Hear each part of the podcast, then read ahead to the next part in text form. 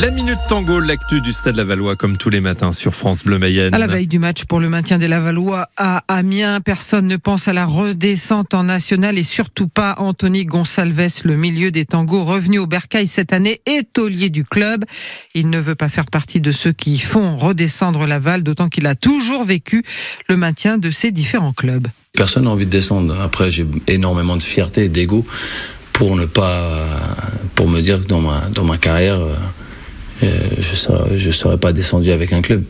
J'ai connu euh, ce genre de match très très chaud avec Caen.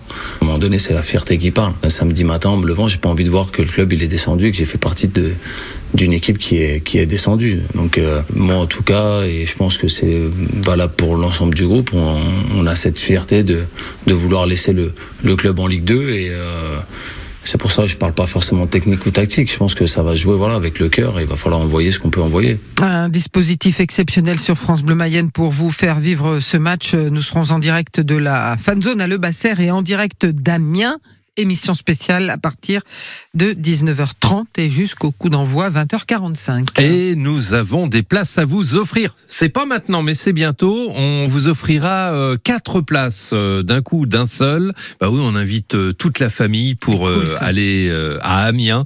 Donc supporter nos tangos, ça va être toute la journée sur France Bleu Mayenne. Et puis particulièrement cet après-midi entre 17h et 18h, puisque là, nous aurons le plaisir de vous offrir des places VIP.